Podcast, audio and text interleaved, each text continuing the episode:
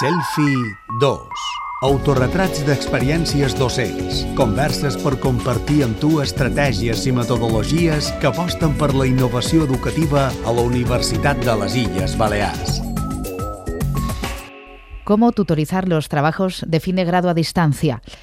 Esta es la pregunta a la que ha tenido que enfrentarse Sebastián Bota, protagonista de este capítulo de Selfie 2, el podcast para conocer las metodologías docentes más innovadoras de la Universidad de les Illes Balears. Es una situación que requería de una solución rápida, eficaz, para que la obligada distancia física por la pandemia no repercutiera o repercutiera lo mínimo posible en la calidad de la relación docente-alumno en ese proceso de tutorización de algo tan importante para el alumno universitario como el trabajo de fin de grado.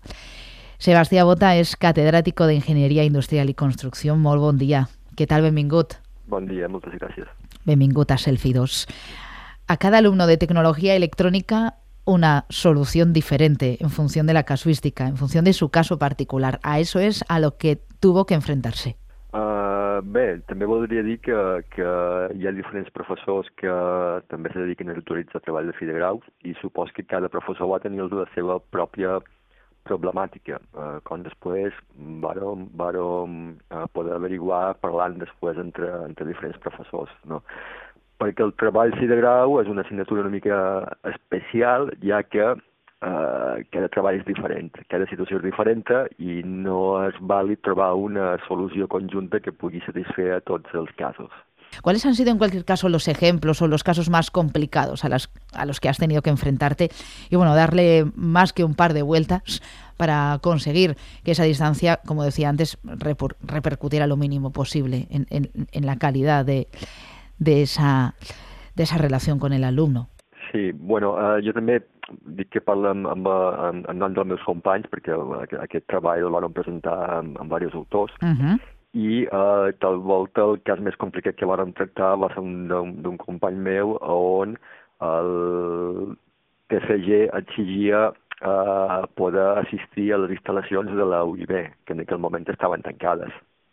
Mm. Clar, mm, en molts casos vam intentar redirigir els treballs, però n'hi ha qualcun que no va ser possible i bueno, eh, se van demanar permisos al vicerrectorat perquè aquest alumne pogués assistir tan, tan aviat com se va obrir una mica la, la, la, l'opció aquesta d'assistir aquí pues, va, de, va, va, va aconseguir assistir, però bueno, eh, és a dir, va, va, se van haver de fer un tràmit en aquell moment burocràtics que un no estava acostumat a fer i que, vulguis o no, pues, van, van afectar el, el treball en si. Mm. Però bueno, a pesar d'això jo crec que uh, se va solucionar. ¿no? Claro, tuvo que esperar un poco por la situación sí, sí, sí, y, y, ya está. En el resto de casos imagino que en la inmensa mayoría se han podido realizar desde, desde casa. Uh, la majoria sí, uh, se, va, se va poder aconseguir canviar una mica els objectius del treball, això sí, perquè uh, se van adaptar a la nova situació i la gran majoria se van presentar dins el pla previst, dins el curs acadèmic previst, no van haver de demanar una extensió al curs següent. La, la que seria la repercussió no va ser tampoc eh, tan important com es pogut ser, o com preveien que ho podria ser al principi, no? Claro, hay que tener en cuenta que los trabajos de fin de grado, el tema, el trabajo, el proyecto que van a desarrollar se decide a comienzo de curso. Uh, sí, de, de, sí, sí. de, ahí que cuando comenzó la, la, pandemia ellos ya lo estaban desarrollando, es decir, no había posibilidad alguna de cambiar de proyecto, en ningún caso.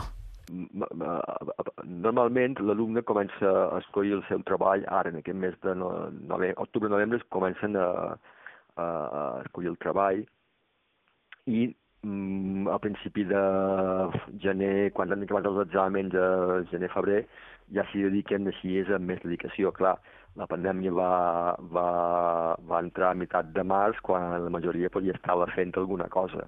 Uh, a nivell també de professorat, clar, mm, fer canvis de treball va ser complicat perquè ens van confinar i, i tampoc tenia molt de marge per, per després uh, fer canvis de, complets de treball. L'opció més, més, més fàcil va ser pues, intentar això, eh, modificar una mica els objectius de cada treball, sempre que, que, que, que fos possible. Jo supos que, en concret, en, el, en els estudis d'enginyeria electrònica industrial, eh, a un 75-80% del treball pues, se van poder adaptar a la nova situació. Mm. Uh, aquests, aquests que te comentaries en els que obligatòriament pues, el treball pues, exigia venir aquí a la universitat a fer algun tipus d'activitat. Claro. ¿Y, ¿Y de qué manera os adaptasteis, te voy a tutear, de qué manera os adaptasteis sí, sí, sí. tanto la, los alumnos como, como vosotros, como docentes? Es decir, esa tutorización, ¿de qué modo? se llevó, se llevó a cabo. Y parte de esa tutorización que se hizo, por supuesto, a distancia porque no quedaba otra, sí, sí parte de todo lo aprendido por, digamos, obligación, eh, ¿se puede, se puede quedar ahora como una metodologia sí, nueva?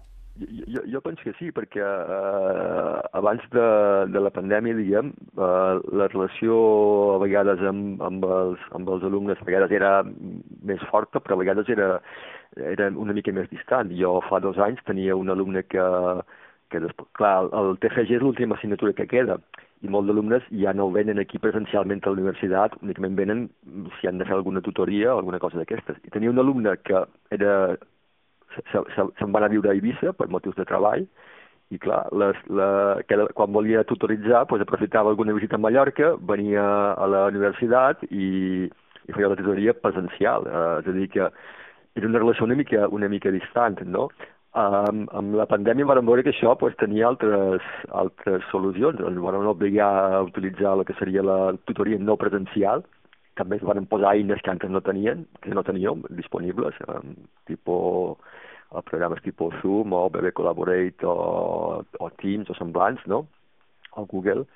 I com si diguéssim, se va obrir un, un nou canal que antes poca gent utilitzava, molt poca gent jo crec que això ara, a veure, ara poden fer ja tutories presencials, però en molt de casos eh, continuam empleant el, el, el que seria el cas no presencial quan se pot solventar de manera no presencial. No sé, hi ha alumnes que dius, mira, és que venia a la UIB per, per fer una tutoria que pot durar 20 minuts, suposa un desplaçament que, que són d'una hora per venir, la tutoria, una hora per tornar, perd un de matí per fer una tutoria de 20 minuts, perquè no la faim no presencial i perdré mitja horeta. Vull dir, uh, en aquest sentit, jo crec que ha estat una cosa, diguem, positiva que s'hagin obert aquests nous canals que antes a lo millor no, poca gent, molt poca gent utilitzava la práctica. A pesar de que ya teníamos esas herramientas, no éramos conscientes de la facilidad o de lo que nos pueden facilitar la vida. Sí, les, les, les eines hi eren, a veure, no estaven tampoc integrades, eh, és a dir, ara jo tenc l'accés a la meva pàgina personal de, de la UIB i tenc allà un enllaç a Zoom directe. bueno, això antes no hi era, antes m'havies un poc d'espavilar de, de, per trobar com emplear aquestes eines que sí que hi eren, però que la universitat no donava un suport tan directe com, com ara, o com des de, des de, la, des de, la, des de la pandèmia, no? I, clar, jo, el professor no, no, no tenia aquesta, aquesta facilitat i l'alumne, eh, els alumnes tampoc. Li deia, és això, això com se fa, que hem d'instal·lar l'ordenador, com, com ho hem de fer, no? La pandèmia no va quedar més remei que, que tothom pues, s'adaptàs a la nova situació, de manera que ara avui en dia pues, el que te digui fer una no presencial pues, no suposa cap problema, ni cap novetat, ni cap inconvenient per la, ni per al profesorat ni per l'alumnat. Uh -huh. Uh, sí. De todos modos, y, y, regresando a esa tutorización de los, de los trabajos, ¿Ha mermado el resultado final? E, e, ¿El esfuerzo o no acudir presencialmente ha supuesto en ocasiones dificultades para que los alumnos sean constantes o se sientan verdaderamente tutorizados y que existe esa relación con el, con el profesor? ¿Cómo se ha llevado a cabo todo esto en, en, en términos de, de, resultado final? Bueno, també podríem parlar de diferents, de diferents escenaris. Clar, al principi eh, era un, un confinament total, els alumnes que havien de fer el TFG només tenien aquesta assignatura, aquests alumnes no podien anar a treballar, no podien sortir de casa, eh, per tant, què feien? El TFG, no? Claro. Uh, uh, això, això ha canviat, ara pues, molt, molt, molt d'alumnes que fan TFG ja comencen a treballar o tenen altres distraccions, no? per dir-ho d'altra manera, que mentre tenien el confinament no, no tenien, a la qual cosa Uh, quasi tots els que tenia en marxa van acabar a temps perquè, pues, perquè, perquè li van dedicar tot l'esforç en, aquella, en aquella activitat, no? I això, pues, bueno, dins, dins, dins lo dolent pues, va ser positiu, no? de, que, de que els hi va, els hi va ajudar a, a, fer, a fer la millor més, més feina o més via o, o estar-hi més, Concentrados. Més, més concentrats amb ell, no? Mm. I un poc també és la, la relació aquella de que quan estàs confinat per igual si era dilluns, dimarts, dimecres, dissabte o diumenge, de, de tal manera que, que el dia igual van fer qualque tutoria en dissabte o en diumenge sense mirar si era, si era un cap de setmana o no, cosa que ara ja, ja no és així, vull dir que ara pues, ni un, un alumne no te la demanaran dissabte o en diumenge i tu tampoc pues, li, li oferiràs l'opció, però jo recordo que en aquells dies això, fer alguna tutoria en dissabte o en diumenge, com que dic, pues, quina diferència entre avui i dilluns, si estàs dins que teva claro. tancat, que, que per tu és el mateix un dia que l'altre. ¿no? En función del estado del ánimo, sí, sí, sí, sí del estado sí. de ánimo había días que eran todos lunes sí, sí, y había días sí, que eran todos sábado, aunque yo creo que estábamos más en ese lunes perpetuo, sobre todo por la incertidumbre. Exactament, sobre... això, això ara ja és diferent, això va ser, els, els tres primers, quatre primers mesos sí que era així, no? Després, clar, en aquests 3 o 4 mesos molta gent va, va acabar el, seu, el seu TFG. Uh, i, I el curs següent ja va ser una mica diferent, perquè ja començaven a, a encara que les classes no fossin no presencials, ya podías hacer alguna tutoría, ya podías claro. interactuar de una otra manera. Y para ti como docente, ¿cómo, cómo ha sido? ¿Cómo lo recuerdas ahora? Uh, ¿Con dificultades, con, con angustia, con estrès? Sí que es pogut evitar l'experiència, sí, però també veus um, coses que vas fer malament al principi, coses que ara, sí, amb l'experiència que tens faries de manera diferent, que si no haguessis passat per allà, a lo millor ni, ni, ni, ni un s'ho hagués plantejat, no? A la qual cosa, eh, l'experiència com a docent, sí, si, si, si eliminant totes les altres derivades que, té, que, que va tenir el confinament, mm, negativa com a tal tampoc no ho va ser, va ser negativa perquè te va, vas, vas haver de, de renunciar a altres opcions eh, obligatòriament, no?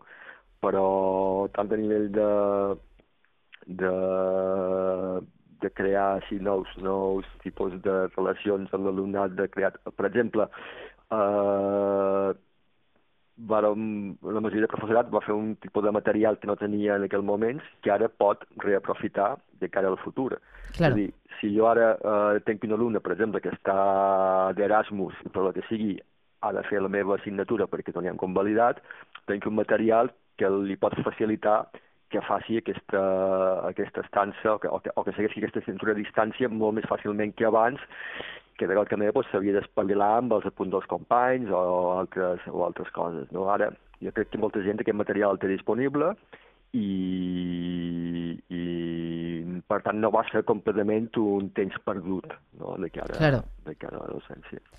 Pues Sebastián Bota, muchísimas gracias por haber compartido en Selvi 2 tu metodología, esa metodología que surgió casi por obligación y que tiene, por supuesto, una parte muy positiva que ya se ha quedado. Pues gracias, catedrático de Ingeniería Industrial y Construcción de la Universidad de Balears.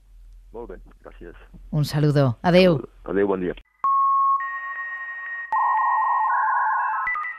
Has escoltat Selfie 2, l'espai per descobrir les experiències docents més innovadores de la Universitat de les Illes Balears. Selfie 2 s'ha produït gràcies a la convocatòria d'ajuts al Fons de Cooperació Cultural Universitària 2021 del Consell de Mallorca. BDNS 556 282.